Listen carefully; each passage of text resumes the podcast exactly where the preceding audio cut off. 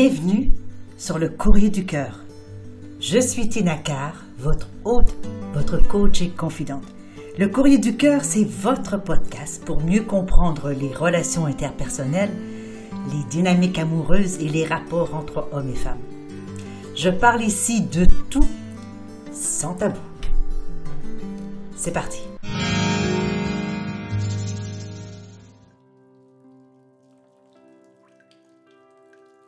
Je reçois aujourd'hui une lettre venant de Isabelle qui va comme suit. Bonjour Tina, je suis en relation depuis 4 ans avec mon copain. Je suis réellement en amour avec lui et le considère comme celui avec qui je passerai ma vie. Mais j'ai l'impression qu'il a changé et par conséquent moi aussi. Au début, il était très présent, relativement affectueux pour quelqu'un de non affectueux.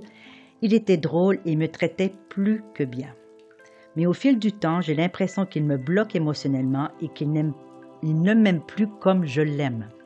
Il est devenu plus distant, il me répète qu'il n'aime pas se coller, et quand je veux comprendre ses sentiments ou lui expliquer les miens, il répond toujours qu'il ne comprend pas, ou qu'il ne sait pas quoi répondre, ou bien que cela ne l'intéresse pas. Il est facilement irritable, alors que de mon côté, j'essaie du mieux possible de faire ce qu'il aime avec lui. C'est la première personne qui me fait sentir comme à la maison et qui m'a donné un sentiment de sécurité aussi grand et aussi fort. Je ne veux pas le perdre, ni ce que nous avons bâti ensemble. Alors, est-ce que je continue? Est-ce que je peux faire quelque chose pour nous aider? Isabelle.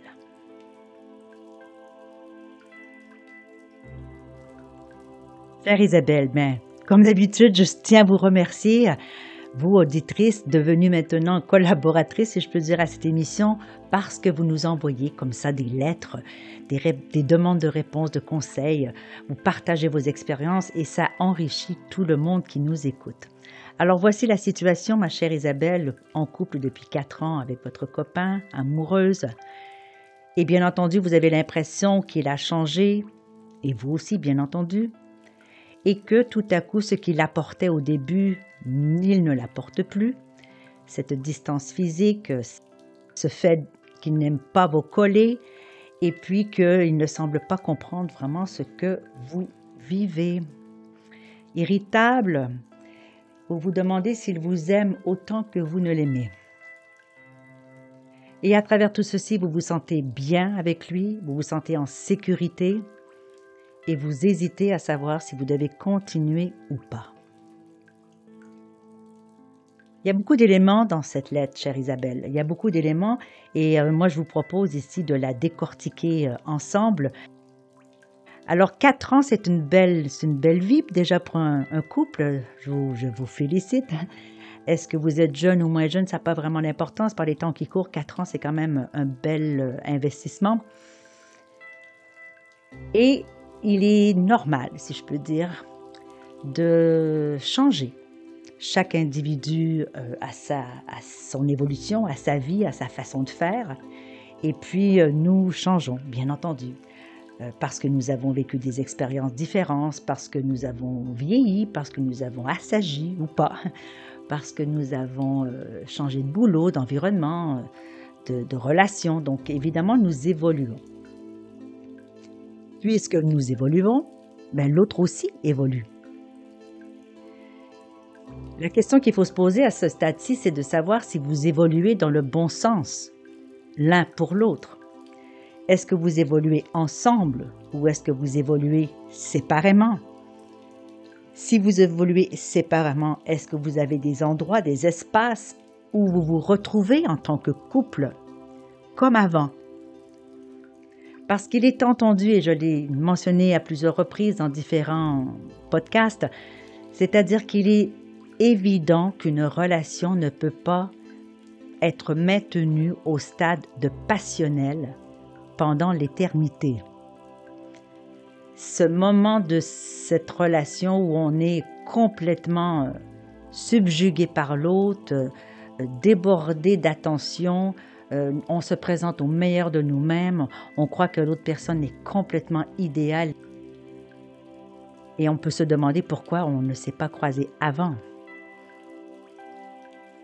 Mais ça ne peut pas durer, d'une part parce que le niveau d'énergie est tel que il n'y a pas une personne normalement constituée qui serait capable de maintenir ce niveau d'énergie pendant un siècle. Et deuxièmement, ben, il faut pouvoir être préoccupé par d'autres choses que, que par euh, cette passion qui peut nous animer. Alors maintenant, qu'est-ce qu'on en fait de ça? Est-ce qu'on doit, est-ce qu'on peut revenir exactement comme c'était au début? Bien sûr que non. Est-ce qu'on peut retrouver certains éléments ou certains moments dans la relation, dans la semaine, dans la vie, où on peut retrouver encore ce niveau d'énergie, ce niveau de, de, curiosité, de passion, d'envie, de désir? Certainement. Est-ce que les couples le font systématiquement? Clairement que non.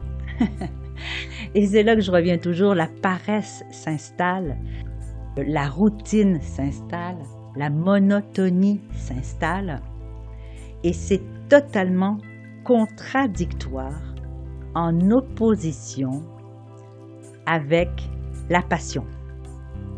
Alors c'est ça qui rend la situation très compliquée lorsque nous sommes en couple, c'est que l'humain en couple a besoin de deux choses complètement contradictoires. Il a besoin de sécurité, il a besoin d'affection, il a besoin de monotonie, d'habitude, je sais, je connais, c'est confortable, je me sens bien, je me sens à la maison, je me sens chez moi. Et en même temps, dans le couple, l'humain a besoin de surprises, d'inattendus, de folie, d'expérience, de nouveautés, d'adrénaline, d'extase. Donc, être un individu, déjà, on est complexe. Et lorsqu'on est en couple, on est deux fois plus complexe. Et alors, comment on fait pour maintenir cet équilibre-là entre le connu et l'inconnu, le confortable et l'inconfortable, le banal et l'extraordinaire, le confortable et le l'aventure, le voilà, tout ça. Ça demande un peu de travail, c'est certain. Ça demande de la considération pour l'autre, ça demande de la curiosité vers l'autre, ça demande une communication pour savoir où vous en êtes d'une part et où en est l'autre. Qu'est-ce qui vous manque exactement que l'autre pourrait éventuellement mettre à l'agenda, mettre dans ses habitudes, mettre dans ses comportements? Quand vous dites qu'il était drôle, est-ce que vous étiez à ce moment-là dans des conditions, dans des contextes où vous pouviez rire, où il avait la possibilité de faire le clown et de vous faire rire? C'est entendu que à faire la vaisselle ou à écouter Netflix, c'est pas les meilleures conditions pour rire. Alors, il faut voir un petit peu ce qui a changé déjà dans vos comportements, dans vos habitudes soit des sorties, soit aller voir des films comiques, soit aller voir des stand-up, soit aller voir, euh, aller glisser, aller patiner, aller vous rouler dans l'herbe. Je ne sais pas ce que vous faisiez qui vous faisait rire ensemble. Vous dites aussi qu'il était très présent. Il y a plusieurs façons de monter sa présence. On n'a pas besoin d'être présent 24/7 pour euh, montrer à l'autre que nous sommes là. La présence est quelque chose qui est parfois très court, difficile de maintenir la présence, mais la vraie présence, pas la présence physique avec la tête et le cœur ailleurs.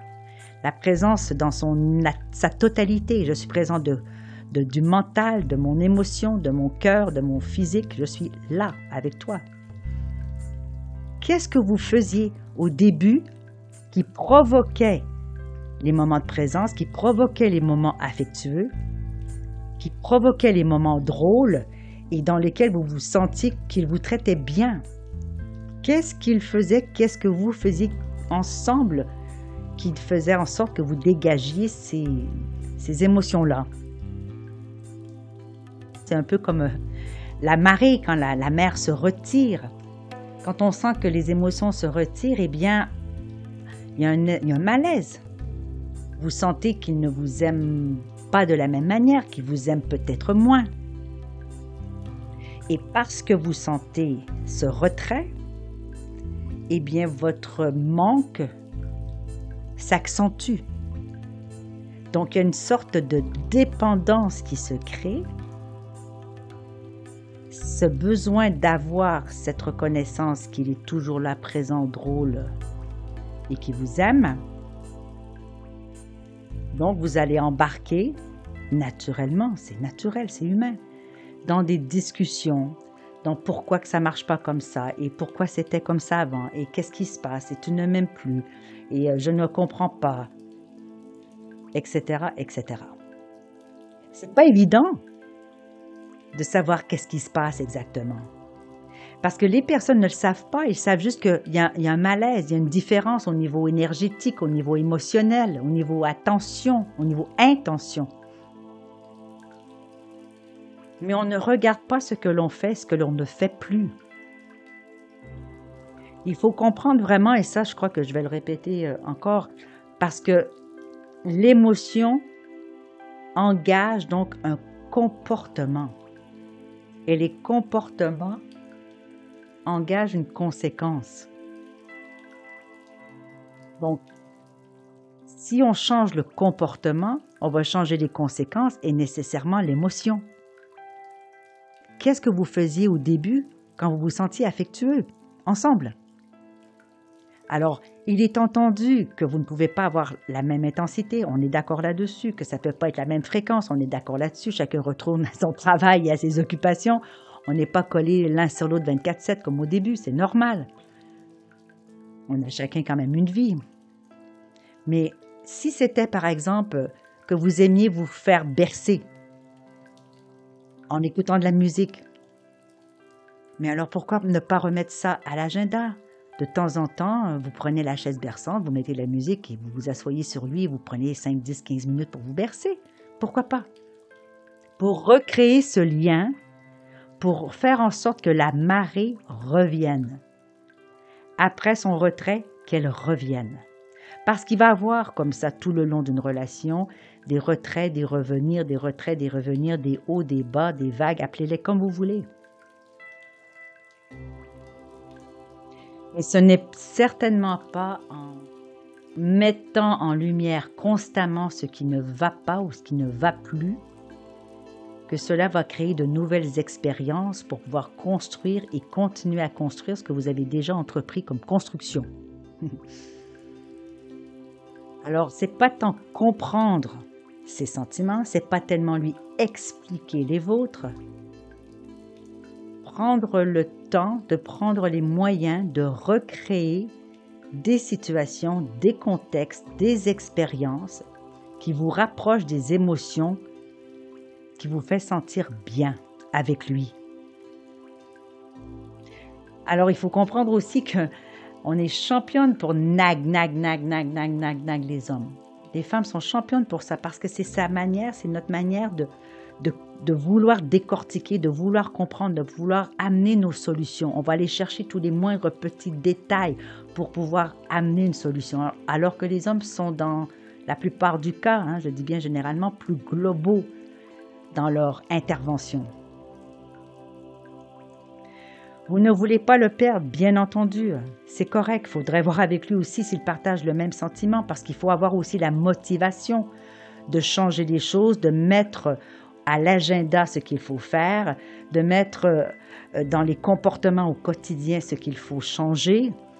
Donc il faut être volontaire, mais pas volontaire juste mentalement, il faut avoir, être volontaire aussi émotionnellement, parce que sans ça, l'action, donc le troisième cerveau qui est le ventre, hein, la tête, le cœur, le ventre, le troisième cerveau qui est le ventre ne voudra pas faire, il ne fera pas, il n'entrera pas dans l'action. Prenez un peu de recul, chère Isabelle, Essayez de voir la situation autrement, de regarder ce qu'il reste, ce qu'il y a de formidable avec lui, de mettre peut-être un peu plus d'accent sur ce qui marche bien, et puis de regarder ce que vous ne faites plus, que vous aimiez faire, et qui vous procurait ces émotions de, de bien-être, de, de, de drôlerie, de confort, de sécurité. Je le dis souvent, un couple, c'est une relation à deux, c'est une danse comme un tango. Tout à l'heure j'avance, tout à l'heure je recule. Je donne du mien, tu donnes du tien. Voilà, c'est cet échange, c'est ce ballet, c'est cette danse qui fait en sorte qu'un couple évolue, grandit, avance, se comprend, s'aime. Alors, qu'est-ce que vous ne contribuez plus qui vous rendait heureuse? Voilà, chère Isabelle, j'espère que ceci va répondre un petit peu à vos interrogations et que quelques pistes ainsi vont pouvoir vous aider, vous guider. En attendant, ben, je vous souhaite beaucoup de bonheur. Nous voilà à la fin de cet épisode du Courrier du Cœur. Merci d'avoir été là et d'avoir partagé ce moment avec moi. J'espère que vous y avez trouvé de la valeur. Si vous ne l'avez pas déjà fait, eh bien, je vous invite à vous abonner à ce podcast afin de manquer aucun épisode. Et vous pourriez, par la même occasion, si le cœur vous en dit, écrire un commentaire ou laisser une appréciation avec quelques étoiles. Alors, je vous retrouve dans un prochain épisode du Courrier du Cœur. Mon nom est Tina je suis votre hôte, votre coach et votre confident. À bientôt.